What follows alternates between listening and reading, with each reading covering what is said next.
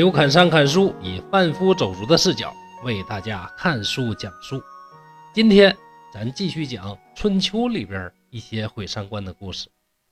上一集咱们讲到了西归，也没犯什么错，但是确实因为他呀，西国、蔡国两个国家都遭到了颠覆的命运。故事到这儿还没有结束，西归还要在历史舞台上。留下另外一笔浓墨重彩。楚文王这位其实有点流氓风范，一天就惦记着打这个打那个，抢这家抢那家。但是流氓也有末路的一天，去世以后，由他的儿子叫喜来继位。五年，就害怕自己弟弟夺他的位置，疑心病啊，就想办法又把自己的弟弟运干掉。公子运一看呢，非常害怕，就逃到了隋国。之后与隋国人联合，卷土重来，一起把自己的兄弟喜干掉，自立为王，就是楚成王。这成王恰恰是楚文王和西归的儿子。成王刚刚继位的时候，根基不稳，楚国的国政主要掌握在他的叔叔令尹子元手里边。令尹。就是楚国的首席执行官，相当于宰相吧。西归可能是太漂亮，过了这么多年，仍然对人有着巨大的吸引力。而这位令尹子元也觊觎自己嫂嫂的美色，贵为令尹，毕竟不能去明抢自己哥哥前任楚王的夫人，怎么办呢？他想了一个损招，心想：你寡居一人，那肯定非常寂寞呀。女人喜欢什么？是不是喜欢那种孔武有力、身材壮硕的汉子？于是他在文夫人的宫殿旁边建立了一座房屋，在这间屋子里边，每天演奏那种奢靡的音乐，并且邀请国都中的一些壮汉男子。夜夜笙歌，去跳舞舞。这个舞舞是干什么的？大家都知道，春秋时候讲礼乐文明。楚国虽然有一点蛮夷，大家都看不起他，但是比后世仍然是非常讲究的。舞舞可以理解为手执干戈的甲士壮汉，互相之间。以搏击作为形态去演练战场上上的一些行动，是一个国家尚武精神的表现，用来祭祀祖庙的。这个时候，子元居然用这种武不去演兵，用来去勾引他心里边想要的女人，你这多毁三观？这干的是正事吗？是一个国家大臣应该做的事情。好在文夫人西归。可不是普通人，这个人头脑非常的清楚，而且深明大义。看到这种情景，就对身边人说：“现在我们楚国四周都是仇敌，我们国家执政的令尹大人不思报仇，反而在我这一个魏王人旁边纵情享乐，这太奇怪了。国家未来会怎么样啊？”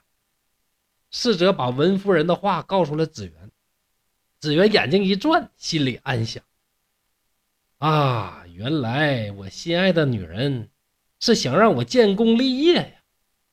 那也就是说，我征服了世界就能征服女人。当然，这句话现在说好像有点早。于是，令尹子元就准备出去征服世界。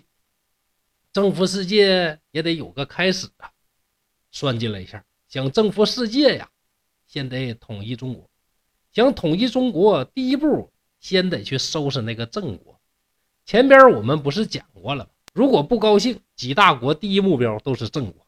于是子元就率领了六百辆战车进攻郑国。这下势如破竹啊，一下攻入郑国国都的郊门，马上就要到了内城，整个郑国的都城尽收眼前。但是有意思的是什么呢？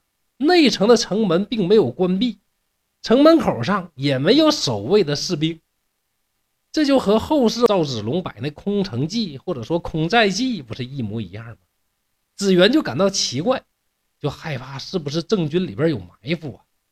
就说不对，郑国还是有高人呢，这肯定有诈，快停止前进，撤撤撤，就跑路了。当夜有探马来报，说中原诸侯好多已经发兵驰援郑国。子元一听，吓得呀，连夜撤兵了。为什么子元这么怂呢？其实很简单，你说他来是干什么的？是为了建功立业吗？不是，就是为了显摆显摆自己的武功，来讨文夫人的欢心。一旦失败，他在文夫人面前苦心经营的光辉伟大形象不就倒塌了吗？毕竟这次出征打到了郑国的都城，已经可以好好的在文夫人西归面前夸耀了。实际咋回事呢？郑国根本不是摆啥空城计，本来郑国就被几个大国打怕了，看楚军六百乘战车来犯，那吓得早就不知道东南西北在哪儿了，慌不择路，开着城门呼啦呼啦全都跑路了。正准备进行二次抵抗的时候，忽然听到怎么着，楚军撤军了，赶紧回都城，回都城。大家呢又稳稳的回到了都城。可惜，这位令尹子元丧失了一次剿灭郑国的大好机会，也为楚国统一中国留下了障碍，导致了最后的失败。子元回国之后，凭借着自己伐郑的功劳，更加骄纵。楚成王年幼又没什么势力，无计可施。幸亏呀，文夫人西归聪慧机敏，使用各种办法。用言语说服子元，使子元最终没有得逞。但是子元的乱政最终激发了楚国贵族的不满。在伐郑两年后，楚国贵族联合起来干掉了子元，从此楚成王获得了楚国的实际统治权。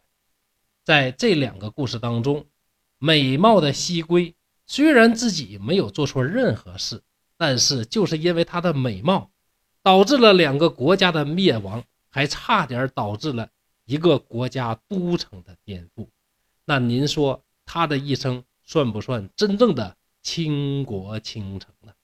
好，今天毁三观历史故事集就到这儿，希望大家继续关注后面的精彩故事。刘山山在沈阳，祝大家幸福。